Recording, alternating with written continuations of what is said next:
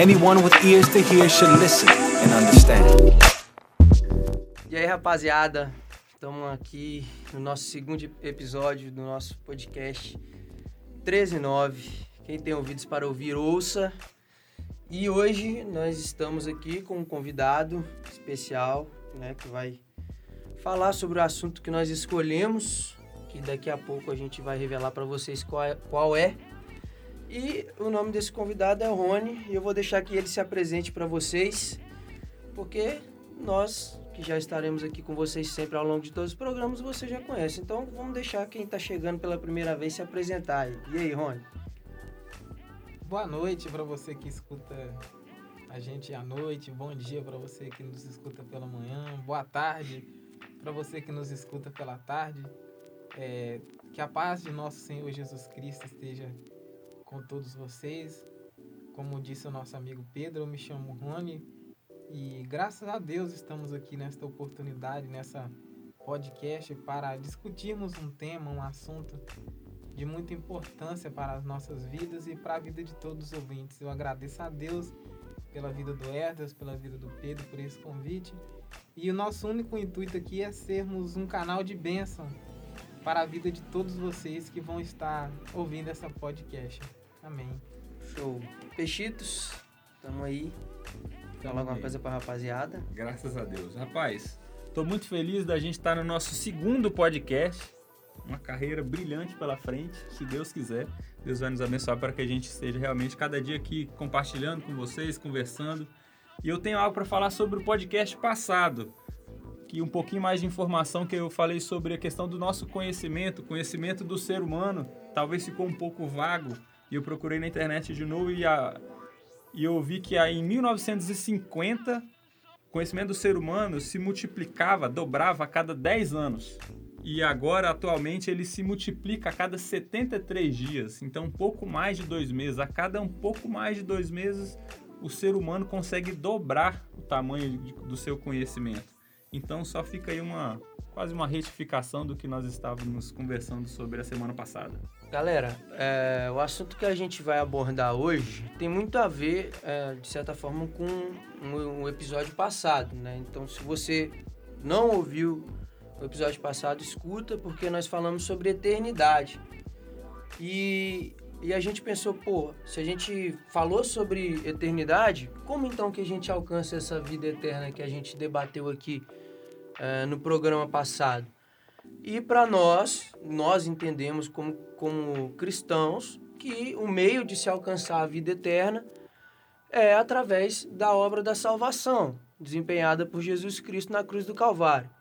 E é sobre, sobre isso que nós vamos falar aqui é, nesse podcast, nesse episódio de hoje, sobre a salvação, o que, que ela significa, de que, que nós fomos salvos, é, a soberania de Deus na salvação e enfim, tudo que a gente pensa, o que, que a gente já refletiu, né, cada um com a, as suas experiências de vida cristã, para a gente aqui poder é, esclarecer talvez alguma dúvida que você tem aí do outro lado, você que está no, nos ouvindo, ou se você comunga do, do mesmo pensamento com, que o nosso, é, isso ficar de uma forma mais reiterada na sua cabeça, e se você discorda também, você vai ter a oportunidade de dar a sua opinião, nos comentários, é, seja no Instagram, seja no YouTube. Você vai poder comentar o que você acha sobre o assunto que a gente vai debater aqui é, nesse, nesse episódio, que é a salvação.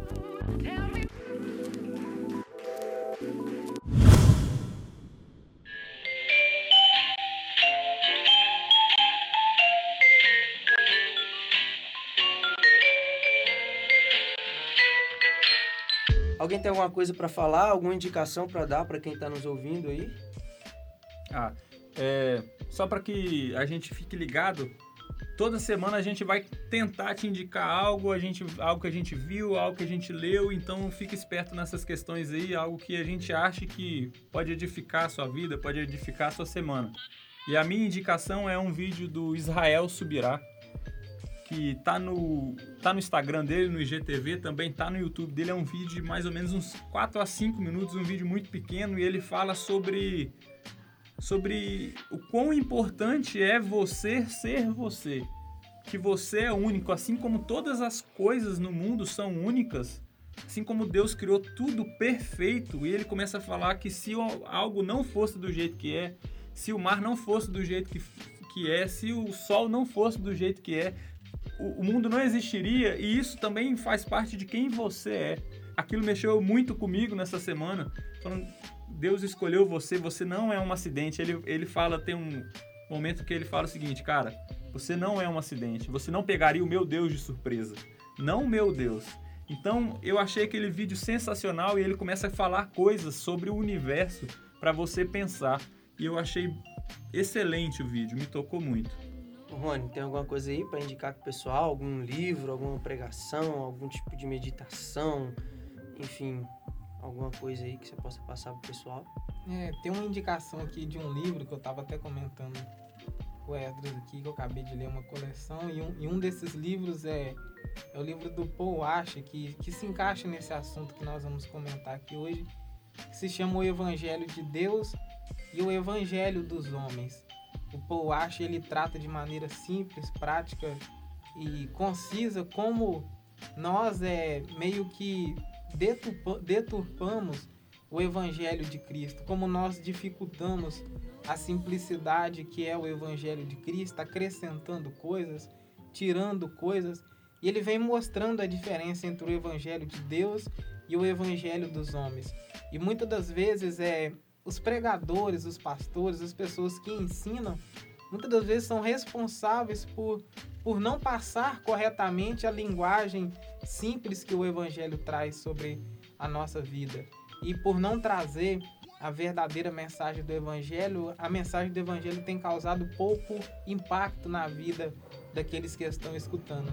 E fica aqui uma dica, não vou falar muito, senão você não vai comprar o livro. É o livro do Paul Ashe, que se chama O Evangelho de Deus e o Evangelho dos Homens. É um livro fantástico, um livro que você acaba de ler as páginas e já te dá vontade de orar, te dá vontade de ser uma pessoa melhor. É, é, se você estiver ouvindo pelo o YouTube ou mesmo pelo Spotify ou outra plataforma, é, vou deixar o link para você que quer comprar o livro. Vou pesquisar é, hoje, tá? No dia da nossa gravação aqui, qual o preço mais barato do livro que você pode encontrar. Eu vou deixar embaixo na, na, na descrição do vídeo, se for no YouTube, para você poder comprar o, o, livro com um preço um pouco mais acessível. É interessante sobre, sobre a linguagem do evangelho que o Rony estava falando, que Jesus, no tempo dele, batia em quem pregava, que era os fariseus, que dificultavam essa linguagem da, da pessoa, apesar de ter uma intenção boa, que era de tornar uma nação santa, a nação de Israel santa, como um sacerdócio diário, que é uma ideia, em princípio, uma ideia bacana, que é o que a gente deve fazer como cristão, viver um sacerdócio eterno diante de Cristo, só que eles colocavam o povo com uma linguagem, e aí não somente na fala, mas numa maneira prática, difícil de você entender a vontade de Deus em que você vive o evangelho, né? Então é, é, é muito interessante a gente aprender sobre isso, sobre o, o verdadeiro evangelho de Cristo e como nós, nós podemos viver ele, né?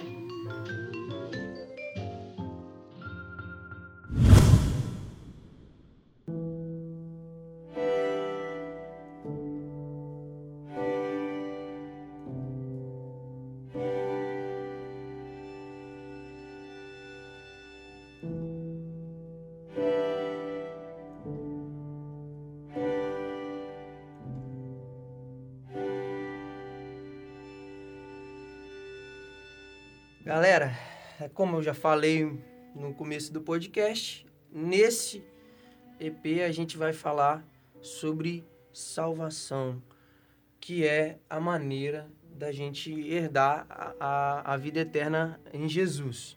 Né? Foi o que Jesus fez para que a gente fosse reconectado a Deus e, e pudéssemos viver um eterno relacionamento com Ele, é, tanto em vida terrena quanto numa vida com Cristo posteriormente. Então eu vou fazer uma pergunta aqui para os meninos, que é o que significa salvação para cada um de vocês? E é isso que a gente vai discutir aqui agora até chegar ao final. do nosso episódio. Então vamos lá, fica à vontade. Cara, é, salvação, quando a gente, a gente que é crente, quando fala em salvação, a gente sempre já pensa sobre a questão de sobre o evangelho. Nós como crentes, a gente a gente quando entra para a igreja, a gente começa a ouvir sobre a palavra salvação e o significado dessa palavra para a gente está com, completamente relacionado com a nossa fé, que é a salvação em Cristo Jesus. Mas o que que, o que, que significa salvação para mim, então? Eu não consigo tirar a palavra salvação e eu não consigo não lembrar do, do sacrifício de Jesus por mim. Eu acho que também não, não só aqueles que são realmente praticantes, mas a gente vive no mundo ocidental. E aqui foi colonizado por cristãos. Então, é, automaticamente, você nascendo no Brasil, você já vai relacionar a, a salvação com a pessoa de Jesus Cristo pelo, pelo fato de termos sido colonizados por pessoas de fé, de fé cristã. Um dos significados da palavra salvação é, é livramento. Livrar de dano e fazer com que chegue ao final com segurança. Vem do grego sotéria. E quando a gente fala de salvação do ponto de vista bíblico, a gente percebe que os judeus nos tempos de Jesus eles tinham uma ideia de salvação completamente diferente da qual nós temos hoje. Porque no Antigo Testamento sempre foi prometido um Messias, um libertador, alguém que livraria o povo de algo, de alguma coisa. Mas quando Jesus veio na terra, é, os judeus não acreditavam em Jesus porque Jesus não veio para salvar eles daquilo que eles esperavam. Eles esperavam que o Messias viria para salvá-los do jugo de Roma, do jugo dos seus opressores. E Jesus ele veio mostrar que a obra dele era muito maior e muito melhor. Jesus não veio simplesmente salvar ou livrar o povo de Israel do jugo de Roma ou dos seus opressores, Amém. mas Jesus ele veio salvar todos aqueles que nele creem da escravidão dos seus pecados e fazer com que nós chegamos com segurança na presença de Deus. É, então a gente pode entender que o tipo de salvação que nós estamos falando aqui não é, é uma ajuda para te tirar de uma situação difícil simplesmente. Nós estamos falando de algo um pouco mais profundo, que está relacionado completamente com a obra de Jesus Cristo é, na cruz do Calvário e que levou de volta o homem a Deus, né? Então, é, dito isso, a gente foi salvo de quê, propriamente dito? Eu acho que o Rony, o, Rony já deu um, uma fala sobre isso, que é nos livrando de nossos pecados. Mas e aí? A gente foi salvo de quê?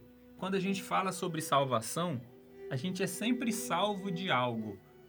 É, é, um policial quando salva alguém, um bombeiro quando salva alguém, salva alguém de algo e Cristo nos salvou de algo. E eu entendo para mim, na minha experiência de vida, que, que Jesus fez por mim, eu, é, eu, a primeira vez que eu encarei, que eu entendi, comecei a entender o amor de Jesus, eu entendi que Ele me salvou de uma vida sem Deus.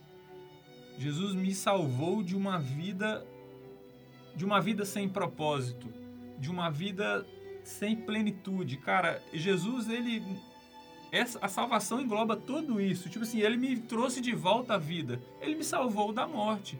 Porque quando você começa a entender que uma vida sem Cristo, isso é bíblico, uma vida sem Cristo é a morte, cara. Você se afastar de Deus é a própria morte. Isso, para você que, que conhece a Deus, isso bate exatamente com o que você vive. Quando a gente começa a entender qual seria o preço que você teria que pagar o preço de uma vida sem Deus por causa do pecado e vem Jesus e muda completamente a nossa natureza, aí nós começamos a entender o propósito da salvação. Quanto mais nós vamos entendendo sobre a salvação, mais nós valorizamos o sacrifício da cruz. Então a gente a gente a gente entendendo que nós fomos salvos dessa morte, dessa dessa eterna separação uh, de Deus, é, a gente tem que pensar então, pô, como que eu faço para alcançar essa, essa reconexão com o Senhor? Como que eu faço então para eu ficar religado a Deus? Como que eu alcanço a salvação? E aí? Como que nós alcançamos a salvação, Rony? Nós alcançamos a, a salvação através do, do arrependimento e fé. no sacrifício de Cristo ali na cruz do Calvário. Outra coisa que eu quero acrescentar também é que esse entendimento sobre salvação, ele não é fácil de, se, de ser entendido. Não, não é aos olhos físicos, aos olhos humanos, não, nós não conseguimos entender isso. O apóstolo Paulo, em uma de suas cartas, ele diz que o Deus deste século cegou o entendimento dos incrédulos para que não lhe resplandeça o evangelho de Cristo. Ou seja, existem forças espirituais que não querem que nós entendamos é, a importância, o valor e o significado do sacrifício de Cristo ali na cruz do Calvário. Uma experiência simples que eu tenho aqui é que quando eu me converti, eu não entendia é, é, sobre salvação, mas algo incomodou-me para que eu fosse entregar-se a minha vida a Cristo. Eu lembro que a primeira vez que as escamas caíram dos meus olhos, eu estava trabalhando é, de ajudante de pintor em uma obra e chegou um homem lá vendendo livros e ele estava vendendo livros sobre saúde, medicina e sobre livros evangélicos. E o homem começou a falar sobre o livro evangélico. E em questão de menos de cinco minutos, o homem falou sobre o livro que falava sobre o plano da salvação. O homem falou de Gênesis até a, a ressurreição de Cristo, que é o plano de salvação. E ele falando aquilo em poucos minutos, aquilo parece que caiu as escamas dos meus olhos. E ali trabalhando, eu fiquei meditando o, rest, o restante do dia naquilo que aquele homem falou e fiquei pensando, cara, que loucura, eu tenho que comprar esse livro porque eu tenho que entender esse plano da salvação. Ou seja, é, é necessário que escamas do mundo caem dos nossos olhos, porque aos olhos naturais nós não conseguimos entender esse plano da salvação. Salvação. É, o apóstolo Paulo fala em Romanos que para a gente ser salvo, a gente tem que crer em nosso coração e confessar com a nossa boca. Né? Então, acho que a gente pode resumir esse alcance de salvação nessa passagem, né, quando Paulo fala, pô, aquele que crê em seu coração que Jesus Cristo é o Senhor e que confessa Ele como seu Senhor e Salvador, esse, esse é aquele que será salvo. É, se você crê no Senhor Jesus, você vai ser salvo. É, e, com, e como que nós cremos em Cristo, então? Como o Rony falou, a experiência dele, ele não falou sobre a pessoa do Espírito Santo, mas está completamente ligada à pessoa do Espírito Santo, que é responsável por nos revelar é, a, a, a obra de Jesus, a importância de vivermos com Deus. Afinal de contas, o Espírito Santo é quem vai desenvolver na salvação em nós. E aí, já falando sobre desenvolvimento de salvação, Agora é, a gente vai ter que entrar nesse assunto propriamente dito. Pô, eu, eu reconheci que Jesus é o Senhor, eu confessei Jesus, eu sou salvo. E agora? Exato. Cara, para mim, eu penso o seguinte: isso está muito relacionado a gente entender eu fui salvo, a gente já conversou um pouco aqui sobre ser salvo de quê? Tipo assim, qual é o nosso. O, é, qual era a nossa punição? Agora a gente entender, a gente foi salvo para quê? A gente foi salvo para quê? E eu entendo que nós somos salvos para voltar a um relacionamento. Ao voltar a um relacionamento que Deus planejou desde Adão. E ali nós perdemos por causa do pecado. Nós fomos salvos para voltar a este relacionamento. Quando a gente entende isso, todo ato que nós fazemos de desenvolver a nossa salvação é, o me é é o mesmo ato de desenvolver o nosso relacionamento. Porque Deus nos salvou para estabelecer esse relacionamento.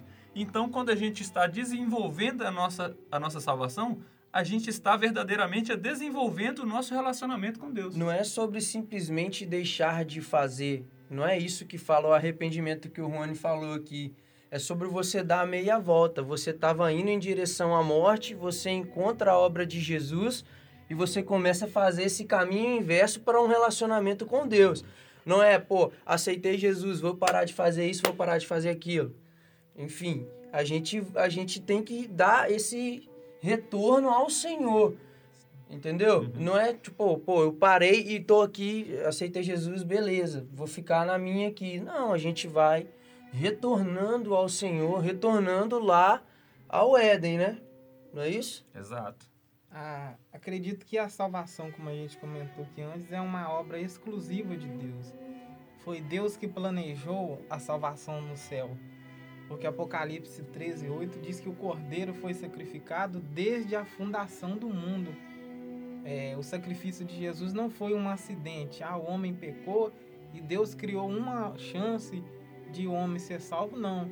Antes de o homem pecar, Deus já tinha enviado o Cordeiro. Já havia é, prefigurado isso no, no sacrifício que Isaac levou ali junto com Abraão. Isaac pergunta para, para Abraão: Pai, aqui está o cutelo, é, mas cadê o cordeiro? E, e Abraão responde para Isaac: Deus proverá para si o cordeiro. Ou seja, é Deus que preparou a salvação para nós. A única resposta que nós temos que dar para aquilo que Deus fez por nós é a nossa fé e o nosso arrependimento. É isso que o Pedro disse: é nos voltar novamente para aquilo que Deus tem proposto para nós. Porque a Bíblia diz que, que o véu foi rasgado de alto a baixo. Nós temos novamente um livre acesso na presença de Deus. Mas, da mesma maneira que Deus é santo, o apóstolo João vai nos dizer que todos aqueles que querem se aproximar deles têm que se santificar. Eu posso ser salvo e, e ter uma vida mais ou menos. Mas a proposta de Deus para nós não é ter uma vida mais ou menos, mas é uma vida de intimidade de um relacionamento íntimo, assim como Adão tinha ali no jardim do a Éden. plenitude Na de plenitude, Deus. Né? experimentar o máximo possível, tanto aqui na terra como no céu. Cara, é, eu só queria abrir um parêntese sobre isso que o Rony falou, sobre viver uma vida mais ou menos. Eu acho que isso tem muito a ver com o que a gente está falando sobre salvação, mas é um pequeno parêntese. Como que o cristão consegue é, colocar na cabeça que vale a pena ter uma vida mais ou menos. Você, pela sua fé, você conhece o Deus, Criador dos céus e da terra, do universo, dono de toda a sabedoria, dono de tudo, Criador de tudo. E você é adotado por Ele, pelo sacrifício de Jesus, e você decide viver uma vida mais ou menos, É muita mediocridade, né? mano? é exatamente, você está desperdiçando. Isso é exemplificação clara de desperdiçar o seu tempo aqui na Terra. Você vai viver uma vida mais ou menos sendo filho de Deus. Assim, Deus te adotou para que você voltasse a ter um relacionamento com Ele, relacionamento que Ele sonhou, como o Rony disse, desde, desde a eternidade, desde sempre. E você olha para isso e. Ah, tudo bem.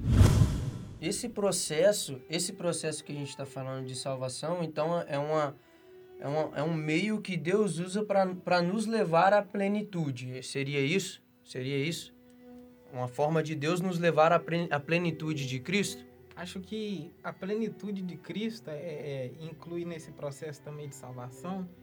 Nós falamos sobre salvação, esse processo de chegar à plenitude, nós podemos chamar de santificação. E também vai ter um processo que, que eu acredito que vai ser chamado, que é chamado de glorificação, que vai ser o ápice da nossa salvação. É, Cristo nos salvou do pecado, da morte, do inferno, nos santifica aqui na terra para que um dia nós sejamos glorificados, assim como Jesus foi glorificado. Glorificado que eu falo é, é receber um novo corpo, uma nova forma, assim como Jesus recebeu. Paulo escreve aos Coríntios dizendo que vai chegar um tempo que aquilo que é corruptível se revestirá de incorruptibilidade, aquilo que é, que é mortal se revestirá de imortalidade. Tem um texto que Paulo diz também que agora nós vemos como um espelho, mas vai chegar um tempo que nós veremos assim é como ele é. Ou seja, é Deus está nos preparando para a glorificação. Vai chegar um dia que essa natureza pecaminosa que se corrompe, que se deteriora, que acaba, que passa, que hoje nós somos é, vendidos ao pecado, caímos, fraquejamos, mas vai chegar um dia da glorificação que nada mais desta terra, nada mais desse mundo vai nos tocar. Foi para isso que Cristo morreu, se entregou por nós, para que nós cheguemos na plenitude da glorificação, assim como ele foi glorificado. É, só, a gente não falou sobre isso ainda, mas eu acho importante porque está completamente ligado com salvação. segura só essa ideia que o Rony falou sobre a glorificação e volta um pouquinho aqui lá no começo, que são duas coisas que eu vou perguntar é, para o Rony, para ele me dar tentar me dar uma visão um pouco mais é, teológica, que, que é o amor da salvação e a, a, a chamada graça que a gente escuta tanto nas igrejas. O que, o que o amor de Deus representa na salvação e o que é a graça de Jesus nos salvando. O amor de Deus na salvação é tudo, porque é, não existe palavras que, que nós podemos acrescentar que pode aumentar o tamanho do amor de Deus para nós, porque João deixa isso bem claro que Deus amou o mundo de tal maneira, não tem palavras que cabem ali naquele versículo para expressar o tamanho da grandeza, da majestade, da soberania, do amor que Deus teve por nós, capaz de enviar o seu filho em nosso favor.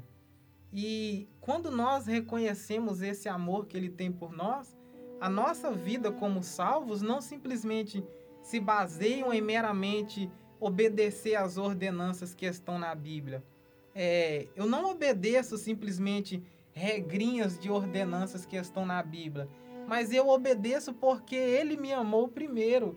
E em resposta a esse amor, eu obedeço por amor. Esse é o amor que Cristo impõe para nós. O pecado, ele nos subjuga como escravos. A gente não tem opção nenhuma. O pecado, ele nos subjuga. É, quem é escravizado por algum vício, por alguma coisa, até tenta se libertar, mas não consegue porque é escravo. Mas quando nós entregamos a nossa vida a Cristo, o amor de Cristo ele nos dá certa liberdade. Nós temos a opção de, de, de, de fazer ou não fazer aquilo que Cristo fez por nós. Mas o que vai fazer com que eu faça aquilo que Cristo quer que eu faça é o tanto que eu amo, é o tanto que eu me relaciono com Ele, é o tanto que eu conheço. E outra coisa a respeito da sua pergunta acerca da graça, a graça é o centro do evangelho, porque eu não merecia ser salvo. Jesus ele não não não precisava ter se sacrificado em meu lugar. Tudo foi por graça, foi por um favor imerecido, nós não merecíamos. A Bíblia diz que que ele se tornou pecado por nós para que nele fôssemos feitos justiça de Deus. Isso é graça, isso é favor imerecido.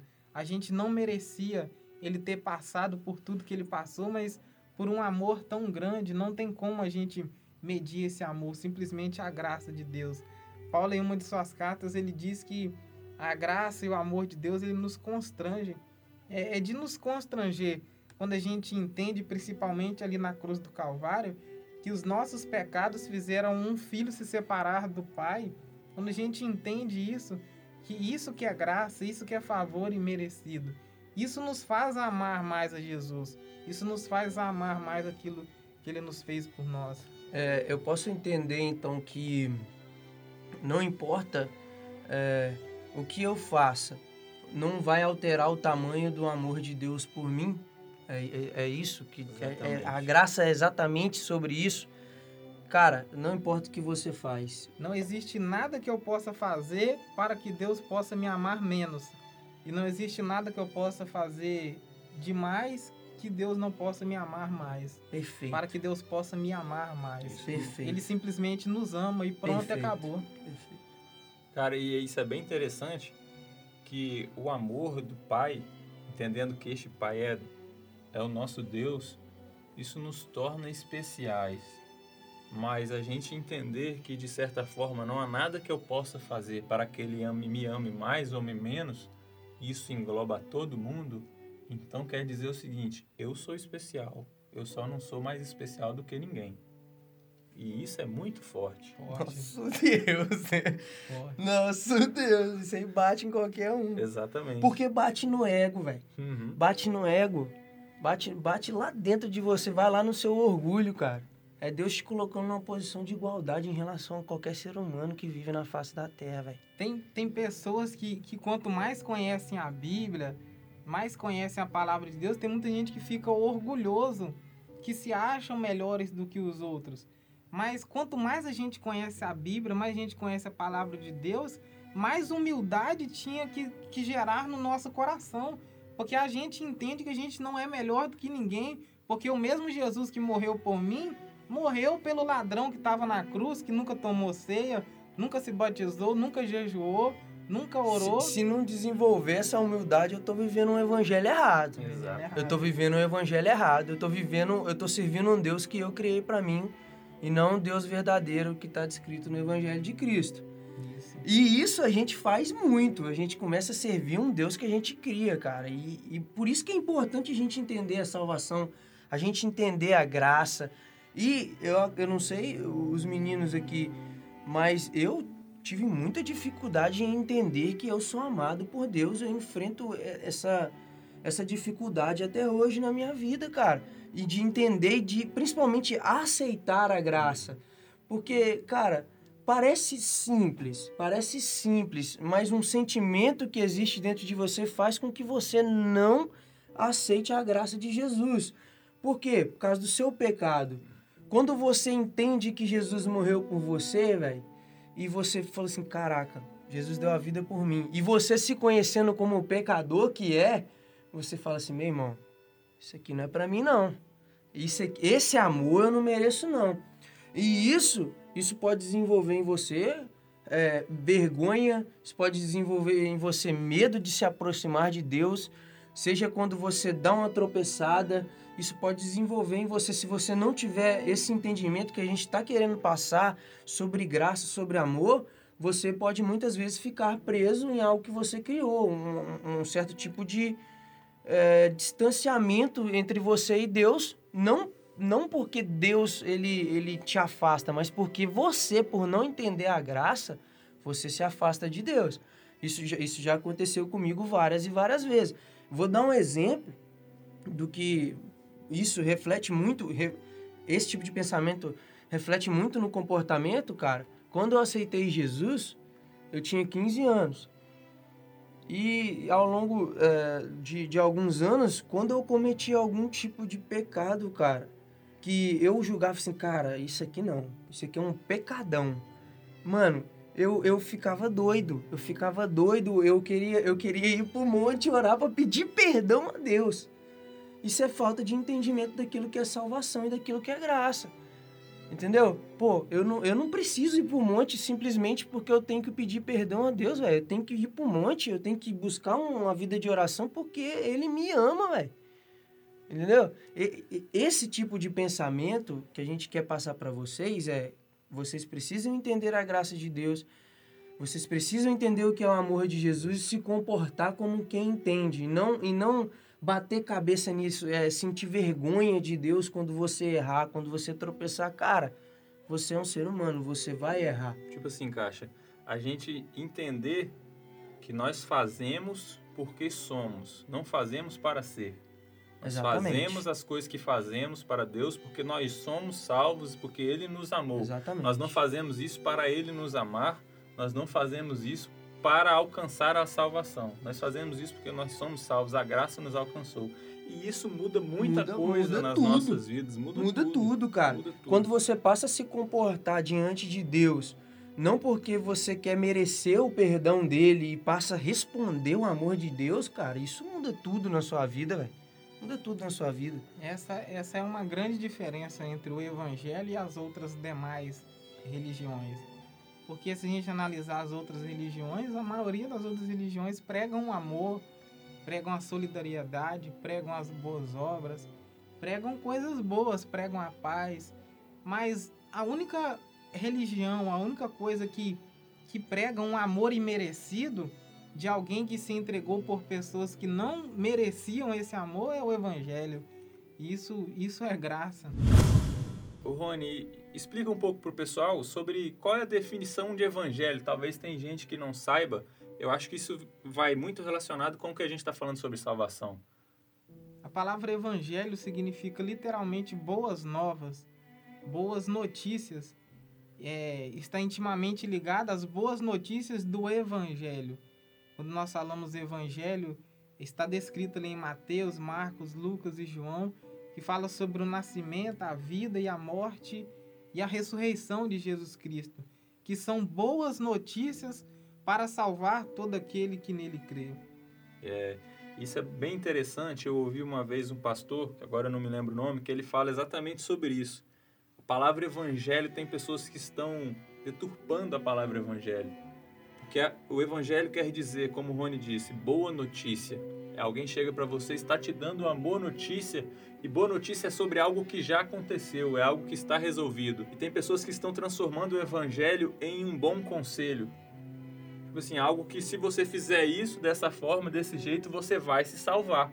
E o evangelho é completamente diferente disso. O evangelho é uma boa notícia, cara. Jesus já morreu por nós, Jesus nos ama. Nada que você vá fazer vai fazer que ele te ame menos ou mais. É como diz a música do Fernandinho, cara, Galileu, eu me rendo ao teu amor. É sobre isso que o cachorro estava falando, sobre nos rendermos, porque tem um momento da nossa vida cristã, principalmente no começo, que a gente não consegue é, nos sentirmos merecedor do amor de Jesus. A gente fala, cara, isso não é para mim. Eu até acredito, mas isso não é para mim.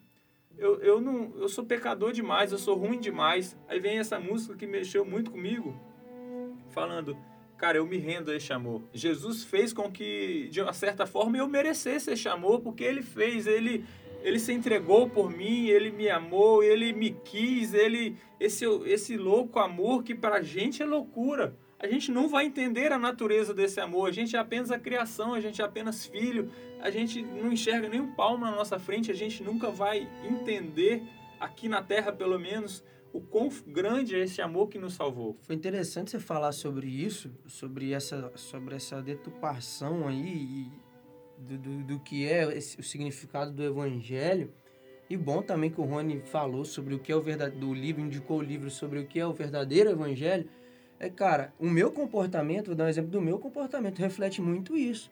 Reflete muito essa deturpação daquilo que foi passado para mim como um evangelho. Pô, eu precisar me matar, entre aspas, para mim receber um perdão que já foi feito. Você consegue entender? Não é que eu não deva responder, mas é porque a gente, a gente é, é como se a gente mudasse a nossa resposta a Deus. Eu deixasse de fazer porque eu tenho que deixar de fazer e não porque eu tenho que fazer isso aqui para Deus. Eu tenho que doar o meu amor para Ele, eu tenho que viver para Ele e não tipo eu tenho que deixar de fazer simplesmente porque eu errei.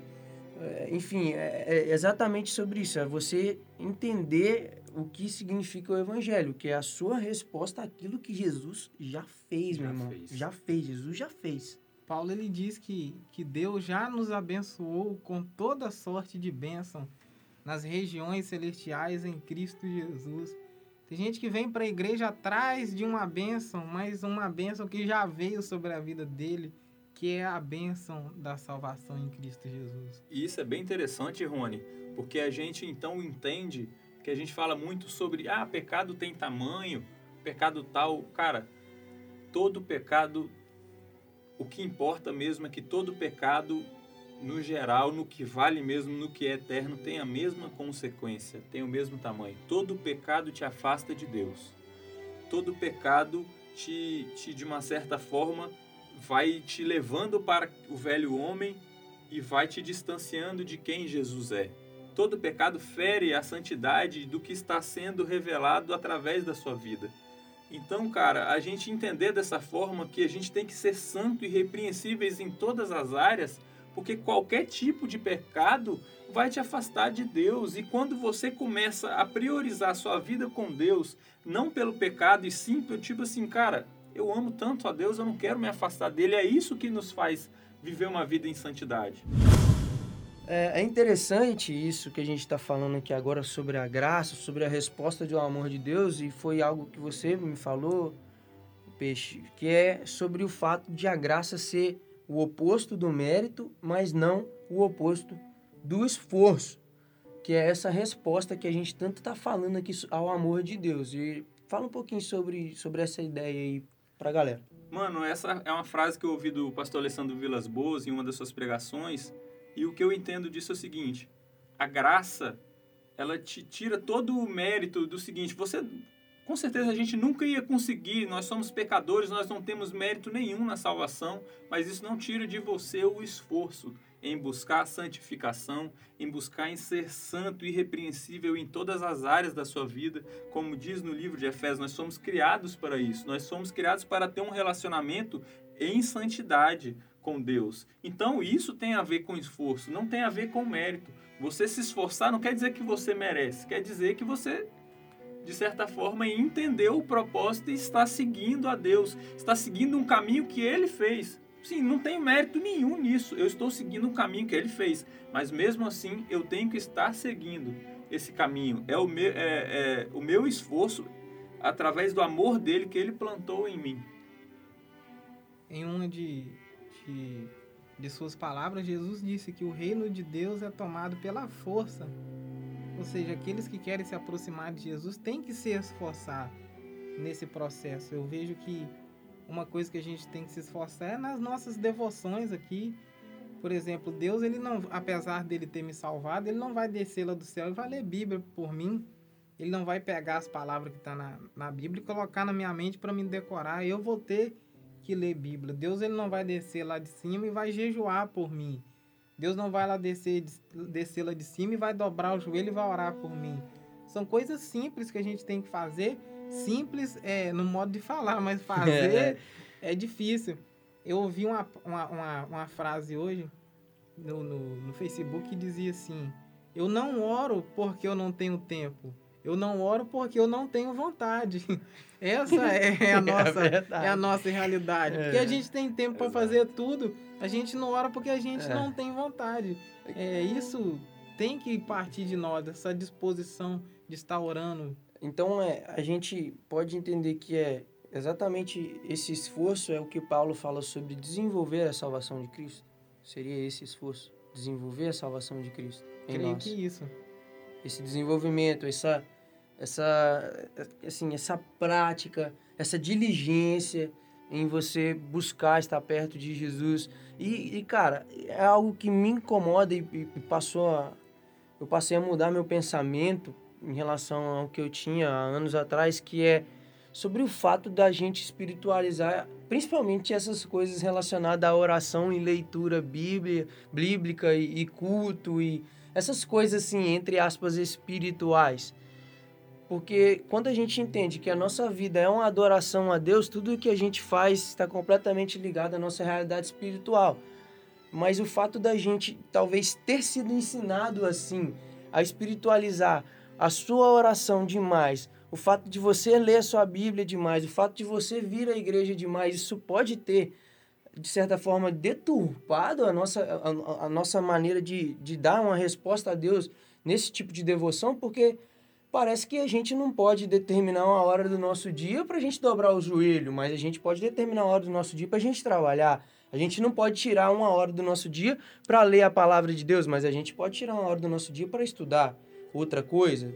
Você Exato. consegue entender meu Sim. ponto de vista? A gente, a gente agora está falando, a gente abrangeu mais um pouco o tema e isso é muito bom para a gente estar tá falando, acho que um pouco mais sobre graça do que propriamente salvação, né? Sim.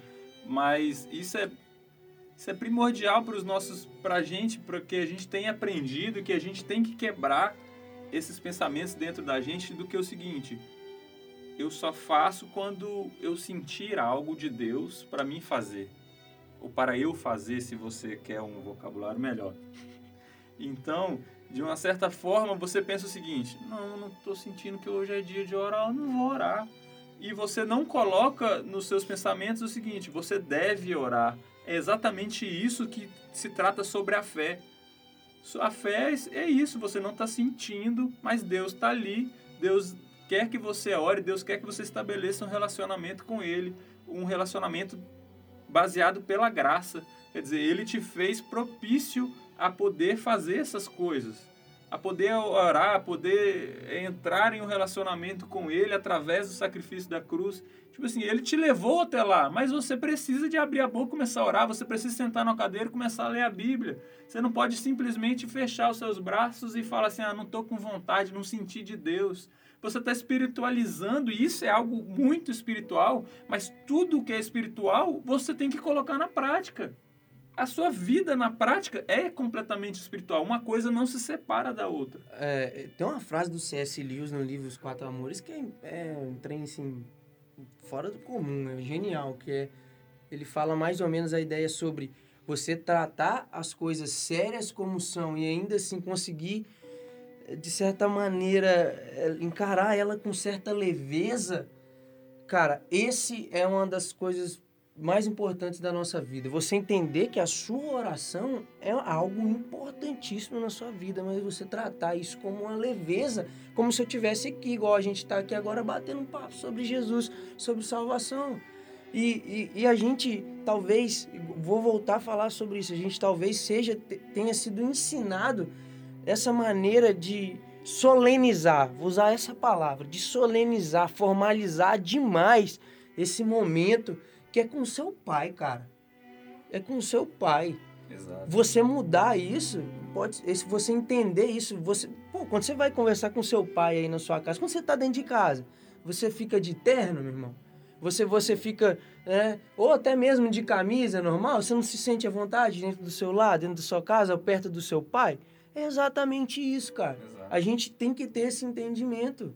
Sobre a palavra oração, ela foi mudada um pouco pela religião, né? A palavra oração quer dizer algo e a palavra conversa quer dizer outra. Mas a oração que a gente fala, nós como cristãos, nós estamos estabelecendo um diálogo com Deus.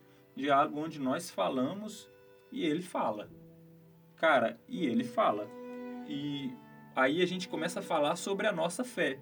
Porque é impossível você ser cristão e não acreditar em coisas sobrenaturais, que é como ele falar, como ele agir, como ele operar milagres. É, você tem que crer nessas coisas. E entender que esse processo de sobrenatural pode ser a coisa mais simples. Isso, isso. Cara, que, quer coisa mais sobrenatural do que de que ele mudar a sua natureza, ele mudar quem você é? A oração faz isso. Isso não tem nada a ver. É uma frase muito boa. A oração não tá, é o poder da oração não tá em quem ora tá em quem recebe a oração. Tem gente que acha que o poder da oração tá nele. Tipo assim, ele tá despejando um poder igual um Hadouken na pessoa. Exatamente. Cara, o poder da oração está em Deus. E Deus que ouviu a sua oração e está respondendo. É a mesma coisa de você achar que você tem algum mérito em ligar para o médico e falar assim. Ô médico, tô precisando de você operar fulano. Aí o, o médico opera o fulano lá e você acha que foi por causa da sua, da sua conversa no telefone. Foi o médico que operou, que fez a operação. Que pretensão, hein? É, exato. Outra coisa é a gente pensar também que as nossas orações mudam Deus. Quando a gente ora, não é Deus que muda, somos nós que somos mudados. Quando nós oramos, nós estamos fazendo como Jesus nos ensinou. Que seja feita a sua vontade, assim na terra como no céu. Deus ele tem uma vontade soberana, perfeita, boa e agradável para todos nós. Mas nós precisamos nos relacionar com Ele. E quando nós nos relacionamos com Ele, a gente deixa de ser murmurador e passa a confiar nele, que Ele tem um projeto para cada um de nós. Um exemplo de oração é aquela história de Isaac e de Rebeca. A Bíblia diz que Isaac orou por Rebeca durante 20 anos porque ela era estéril. O cara, o Isaac sabia que ele era é, o filho da promessa sabia da promessa de Deus sobre a vida dele, que através dele Deus ia cumprir a promessa. Isaac poderia muito bem ficar de braço cruzado. Ah, Deus é soberano.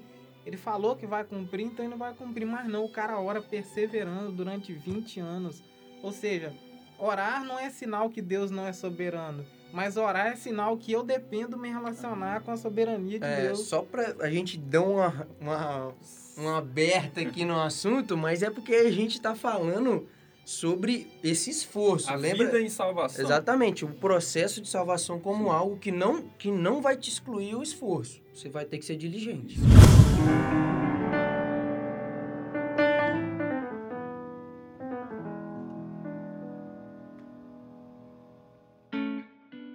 É, Para a gente voltar um pouquinho desse parênteses que a gente fez, a gente falar sobre, salva sobre salvação, tem algo na Bíblia que fala muito comigo, estabelece muitas coisas para mim sobre a salvação, que é a parábola do filho pródigo.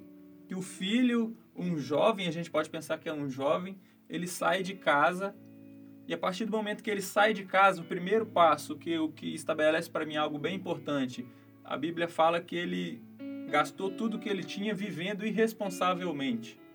A Bíblia não fala, Jesus ele contando a história, não falou que ele estava louco, não falou que ele estava mexendo com droga, não falou que ele estava na noitada. Ele falou que ele gastou tudo que ele tinha vivendo irresponsavelmente. Então eu pego isso para mim o quê? Tudo que você faz longe da casa do seu pai é viver irresponsavelmente. A partir daí a gente tem então um padrão. E cara, se você não está na casa do seu pai, independentemente se você é louco ou não, se você tem uma vida boa social ou não, você está vivendo uma vida irresponsável, uma vida inconsequente, uma vida onde qualquer passo que você pode dar, pode dar água para você. Porque a própria Bíblia não fala que, que esse cara viveu loucamente. A Bíblia fala que ele, a partir do momento que ele saiu, ele gastou tudo que ele tinha, ele perdeu tudo que ele tinha, porque até, até a própria história diz que houve uma grande fome no local, então não era só ele que estava passando por aquilo, e aquilo, daquela forma ele estava vivendo irresponsavelmente. Então esse é um ponto.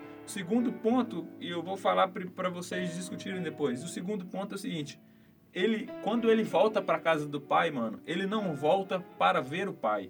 Ele volta quando a barriga grita. Ele volta por fome. E ele nem, esse é o ápice da religião. Ele volta para ele tipo assim, ele quer receber as coisas do pai dele e ele quer fazer as coisas para o pai dele, mas ele não quer mais ser filho. Esse é o ápice da religião, quando você quer fazer coisas para o seu pai, não quer ser mais filho dele, mas você quer fazer coisas para ele, quer receber as coisas dele.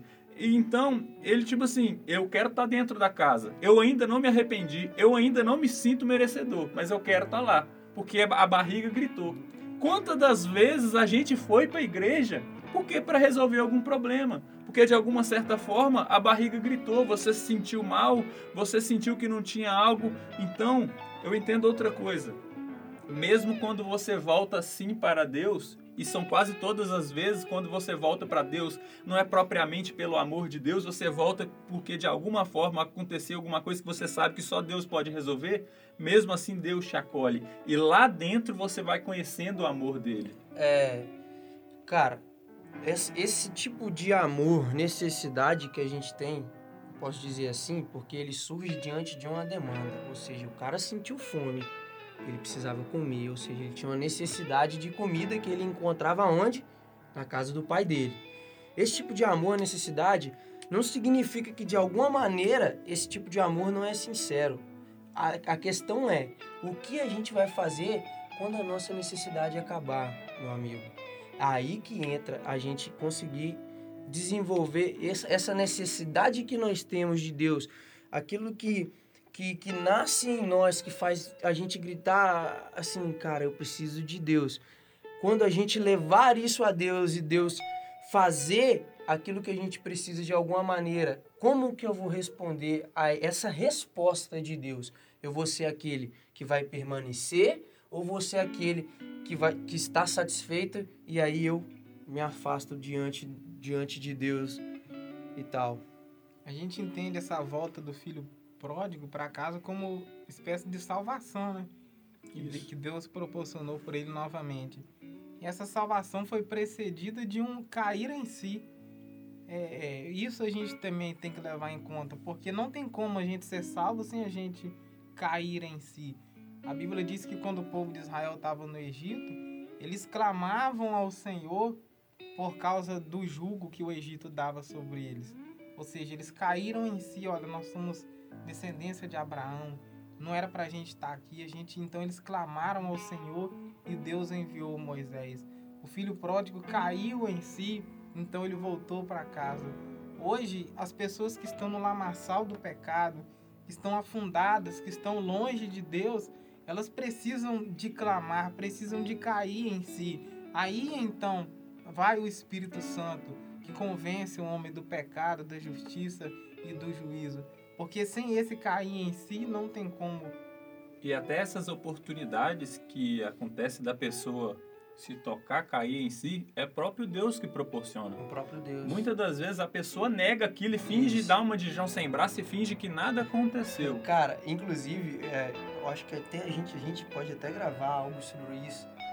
Porque eu já pensei sobre isso, em como as circunstâncias anteriores à minha, ao meu momento de salvação, aquele momento onde eu falei assim, cara, eu preciso aceitar Jesus agora até essas circunstâncias, quando eu volto e analiso, eu vejo que tinha, tinha uma ação do Senhor ali, me levando a estar no lugar onde eu precisava estar. Caminho estreitando. E, e não, e não somente num lugar físico, sabe? Num lugar emocional, num lugar moral mesmo, de pensamento. Alguma situação da minha vida me levou a, a- a falar assim, cara, eu preciso de Jesus. E a gente pode até falar sobre esse tipo de experiência. Eu acho que vai ser bacana a gente contar isso pra galera. Sobre como, como a gente entende como nós fomos salvos. O momento que a gente falou assim, cara, Paulo foi na, na, na estrada de Damasco. Todos nós temos um momento em que, e você, Rony? O Rony já falou, Que- tava trabalhando? em que Jesus cercou a Ô gente. Rony, só para antes de você dar falar o que que foi, qual foi o impacto da salvação na sua vida, que eu acho bacana a gente falar um pouco sobre o impacto da salvação na nossa vida. É interessante que para o ladrão da cruz, o momento dele que ele foi encontrar Damasco foi na cruz. Cara, isso é muito forte. Que ele encontrou a salvação na crucificação, cara. Tipo assim, da mesma forma como Jesus encontrou o propósito dele na cruz, o ladrão da cruz também. O ladrão da cruz encontrou Jesus na cruz, mano. Tipo Assim, não tinha hora. Você tá entendendo? Perfeito. É, foi. Ele encontrou o propósito da vida dele à beira da morte. Então, todo mundo, a gente cruza por isso. Como, e infelizmente muitas pessoas, como o outro ladrão que estava do outro lado, às vezes ignora essa chance. É, assim, cara, isso é muito, isso é muita loucura. Isso é muita loucura. Isso dá, dá até. A gente entrar até numa polêmica em relação a isso, sobre esses momentos de última hora faz a gente sempre pensar, pô, velho, o cara não viveu. Não viveu nada com Jesus, o cara não teve que se esforçar e o cara foi salvo. E isso, isso só, isso para mim só revela muito mais a soberania de Deus na salvação, Cara, é aquela, aquela parábola que a gente lê, falando dos trabalhadores. Tem um trabalhador, supor que a gente falando sobre a parábola aqui, um trabalhador, o negócio fecha 5 horas o expediente. O trabalhador lá chegou 4 e meia, tá ganhando o mesmo Tá tanto que todo mesmo mundo. tanto. Não décima hora. Tipo assim, esse am- eu sou, eu sou o, o, peão lá junto com eles, eu não entendo o amor do patrão. Eu falo, meu amigo, eu trabalhei aqui desde as 7 da manhã, esse caboclo vai ganhar o mesmo tanto que eu. É porque, meu amigo, eu sou pecador, eu não enxergo nem um palmo na minha frente, mas o amor de Jesus, é, o que Jesus é, a forma como ele pensa, a forma como ele olha para nós é completamente diferente de tudo aquilo que a gente já viu no mundo. Já, já dizia o Mano Brown, aos 45 do segundo, meu amigo. Aos 45 do segundo, e o pagamento é o mesmo. Porque isso mostra que nós não temos mérito. Nós fomos agraciados pela obra de Jesus na cruz, né? A gente foi agraciado completamente pela obra de Jesus na cruz e, E- a gente não tem mérito nenhum nisso. Falando sobre esse ladrão da cruz, cara, aí a gente conversou um pouquinho disso antes.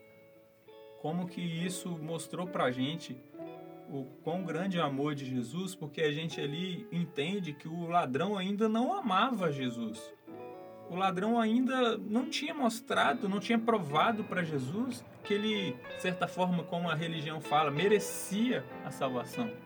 O ladrão ele só fez aquilo que Jesus falou para fazer ele estava ali crendo no reinado de Jesus, crendo no senhorio de Jesus e entendendo que ele, que ele não merecia.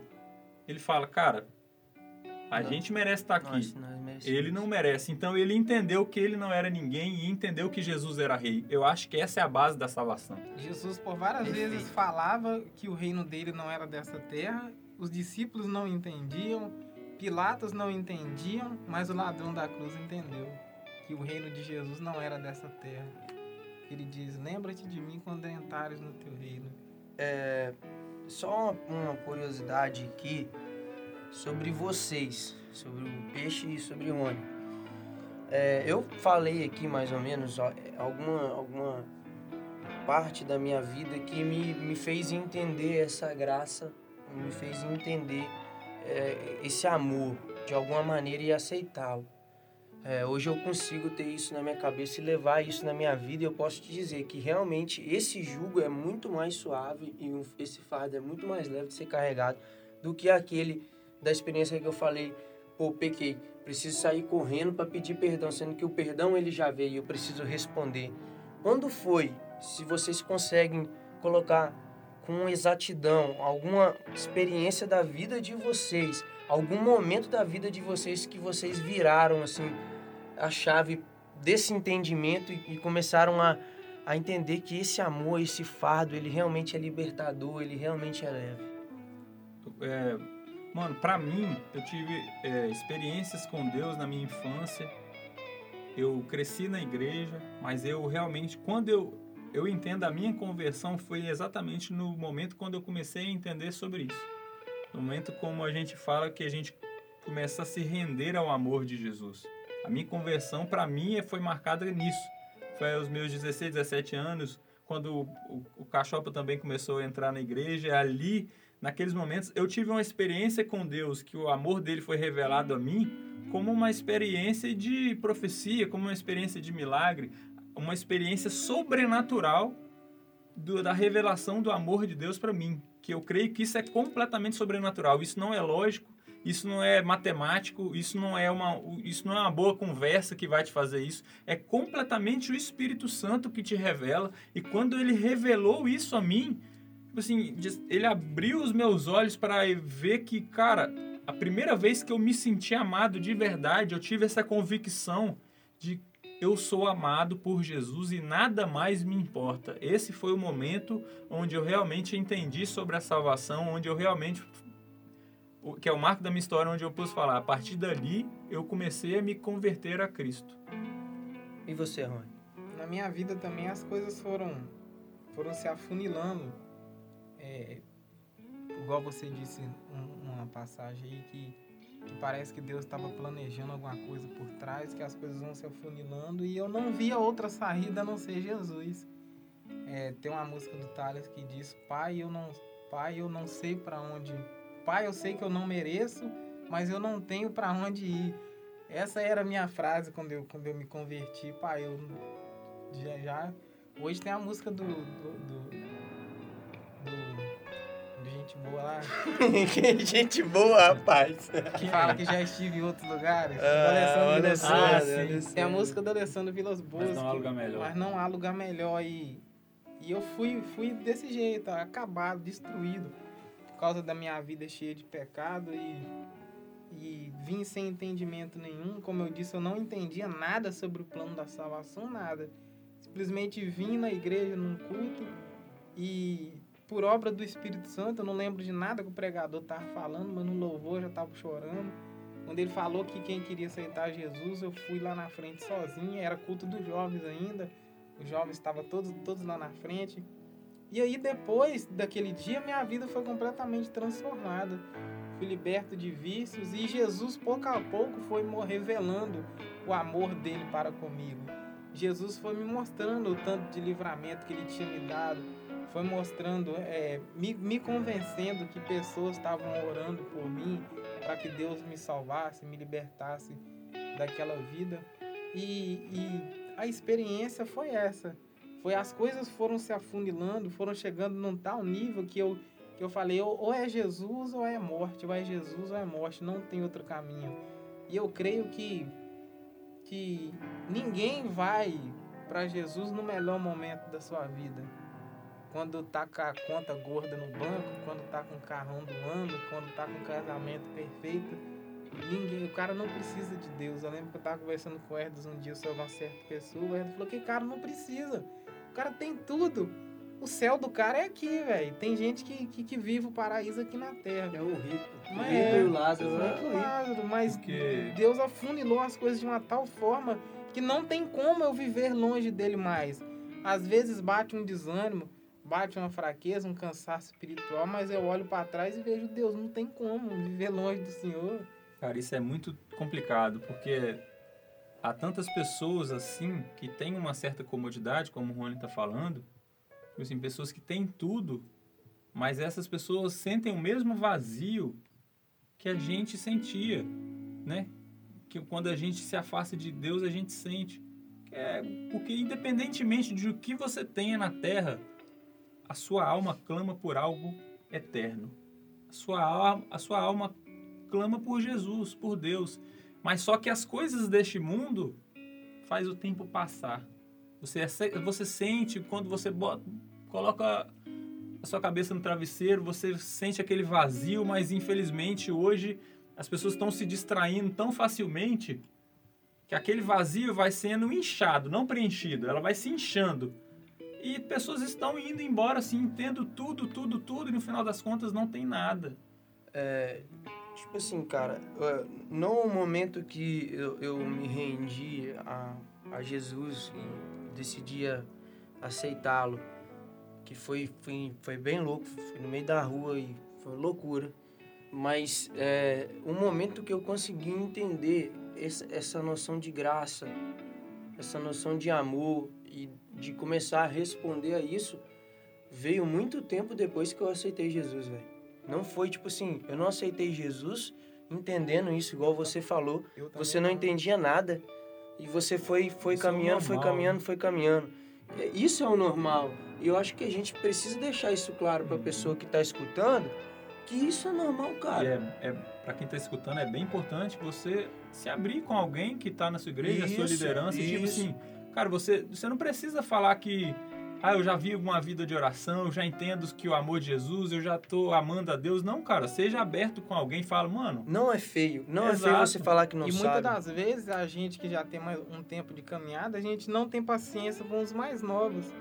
A gente não vê frutos nele e fica até esquecendo que um dia a gente foi a gente assim. foi assim. A gente Exatamente. tá sendo assim para alguém que olha, alguém mais maduro que a gente, olha pra gente e fala, caramba, a gente é novo. E a gente olha com esse mesmo preconceito e, vai essa cadeia. E, né? cara, uma das pessoas muito responsáveis por mudar, a- me dar esse. As pessoas usam a palavra insight, né? Essa Uhum. mudança, assim, esse, essa luzinha de pensamento foi a Amanda, velho. Minha namorada. É Porque a, é, não, não com as palavras dela, isso foi o que mais. A maior loucura foi isso. Não foi pelas palavras que ela me falava. Mas da maneira como ela se comportava. Ela se comportava como quem era filha. E ela entendia que ela era filha de Deus. E isso eu fui entender depois de muito tempo de caminhada, velho. Depois de muito tempo de caminhada que eu fui entender, cara, eu sou filho de Deus. Deus me ama, igual a gente tá falando. Deus não me ama mais ou me ama menos. Deus me ama. Deus me amou de todas as maneiras possíveis. Ele já me amou. Ele já fez tudo o que ele tinha que fazer. E eu preciso me comportar como quem é amado. Isso pra mim era o mais difícil, Rony, me comportar como quem era amado, porque de alguma maneira a forma de eu me relacionar com Deus era uma barganha. Eu jejuo É. para Deus me, me abençoar, para Deus me usar, para Deus me dar uma palavra para eu poder pregar melhor, para eu poder ser abençoado aqui, ter um trabalho melhor. Não é barganha, meu amigo, não é barganha. E esse é um tema bom que a gente pode até falar em outro podcast, que a gente a gente falar sobre jejum, sobre oração, tratar aí quanto tempo a gente viu isso como barganha, como a religião trata essas questões. Esse é um bom assunto também. É, então, é isso aí. Vamos, vamos quer dar uma resumida pra galera, Peixinho? O que, que a gente falou aqui? Para fechar? Uma resumida? Ah, mano, eu acho que sobre a salvação, o importante, mais importante do que tudo aquilo que a gente está falando aqui, você ouvir, é você ler a palavra, né? Você buscar isso dentro da palavra, você entender sobre a salvação diretamente das palavras de Jesus. Quem te salvou? A gente está falando aqui como pessoas salvas também. A gente está fazendo o que o Evangelho nos mandou fazer, espalhar a boa notícia. Cara, eu fui salvo, você talvez está sendo salvo, está no processo de salvação, está no, vivendo o seu processo de amadurecimento, assim como nós. Mas cada vez que nós entendemos isso, nós vamos para a Bíblia, nós conseguimos entender mais o processo de salvação e esse amor de Jesus vai se deslumbrando nas nossas vidas, aos nossos olhos. É, então, o que, que é a salvação? É um processo de volta para Deus. Relacionamento. Um processo que nos leva de volta para Deus. Um processo que vai durar enquanto a gente caminhar nessa terra através da, da santificação, que é essa mudança de vida, essa mudança de pensamento que vai nos levar à plenitude de quem Jesus é. É, nós não somos é, merecedores desse amor, não tem mérito nenhum nessa obra redentora de Jesus na cruz. Nós fomos agraciados pelo amor de Deus e, e nós precisamos responder a isso. Nós precisamos responder a esse amor. Então, é uma, uma coisa que eu preciso falar é, cara, como eu sei que eu sou salvo? a Bíblia diz que o Espírito de Deus testifica com o nosso espírito. Então, o que me dá a certeza de que eu sou salvo é a presença do Espírito Santo na minha vida, velho. É o Espírito de Deus que testifica dentro de mim, falando assim: ó, você é salvo, você é filho, você é filho, você é amado, você é salvo. Jesus morreu por você. E cara, você você recebe esse espírito na sua vida quando você aceita Jesus Cristo como seu Salvador, quando você reconhece que Jesus é o Senhor da sua vida. E para isso você não precisa estar numa igreja, você não precisa estar em locais formais, você não precisa estar com a Bíblia na sua mão, você pode simplesmente olhar para dentro de si e falar assim: Jesus, eu te aceito, eu preciso do Senhor, eu preciso, eu preciso do seu Senhor, eu preciso do amor do Senhor na minha vida. Foi isso que eu fiz, foi isso que o Esdras fez, foi isso que o Rony fez, foi reconhecer que Jesus é o Senhor das nossas vidas e que nós precisamos de Jesus.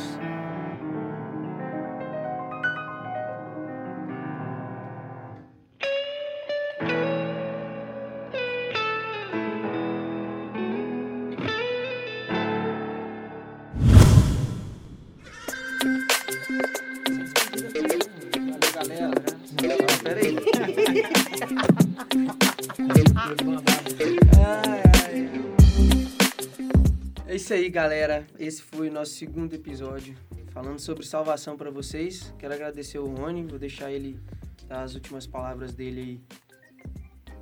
Valeu, galera. Eu que agradeço vocês aí pelo convite. Foi muito acrescentador na minha vida espiritual. Agradeço a Deus pela vida de vocês. E que Deus esteja abençoando esse projeto, esse, esse empenho que vocês têm, têm feito aí para estar tá levando a palavra de Deus através desse instrumento, dessa podcast que Deus esteja aplanando o caminho de vocês e, e que essas palavras que foram ditas aqui possam alcançar a briga e morada no coração de todos aqueles que vão estar escutando. Pechitos, alegações finais? Ah, mano, é sempre um prazer estar aqui com vocês. A gente aprendeu demais hoje aqui com o nosso amigo Rony. Eu também agradeço a vinda dele aqui. Sempre nos ensina muitas. Mestre, menino, moleque. Menino de ouro. Rabi, Rabi. é, Lembrando, como eu falei no, no, no, primeiro episódio que a gente fez, nós estamos aqui conversando. A gente não é líder seu, não vai tomar o que a gente está falando aqui e sair espalhando para os outros. Ó, oh, sei lá, o que falou isso aí, eu vou pegar isso aí, ler sua Bíblia. Ora aí. Desbrave o seu caminho, Exato. se relacione com Deus, escute o que o Espírito Santo tem seja, para você. Seja mais tranquilo, seja mais tranquilo, ouve as pessoas. É, ouve, isso é importante. Ouvir as pessoas é bem importante por favor, é, siga a gente no YouTube, siga a gente no Instagram. Spotify. Arroba 139. Spotify, podcast 139. Digita lá você que é, talvez não vai estar sempre com a internet para poder ouvir. Pode baixar, ouvir offline. É, tem um SoundCloud também. Se você digitar lá 139MT por extenso, vai aparecer. E o nosso canal do YouTube também, podcast 139. É, e nós gostaríamos muito que você participasse conosco de alguma maneira, né? Mande, mande, mande, mande, mande. Por favor, por favor, nos envie perguntas, dúvidas que vocês tiveram sobre esse episódio. Pode comentar debaixo aí, é, nos comentários do vídeo, se estiver comentando no YouTube. E sempre comentar nas, nas postagens que a gente fizer no Instagram sobre o episódio, comentar nos dê a sua opinião, nos dê a sua experiência de salvação. Nós queremos saber como que Jesus te alcançou. Críticas. Críticas. críticas não queremos, não queremos. Críticas, críticas. Aí. Só elogios e agradecimentos. minha vida foi mudada. Tá de né? Esse cara, velho. Na moral. Esse cara é demais. Claquete, claquete.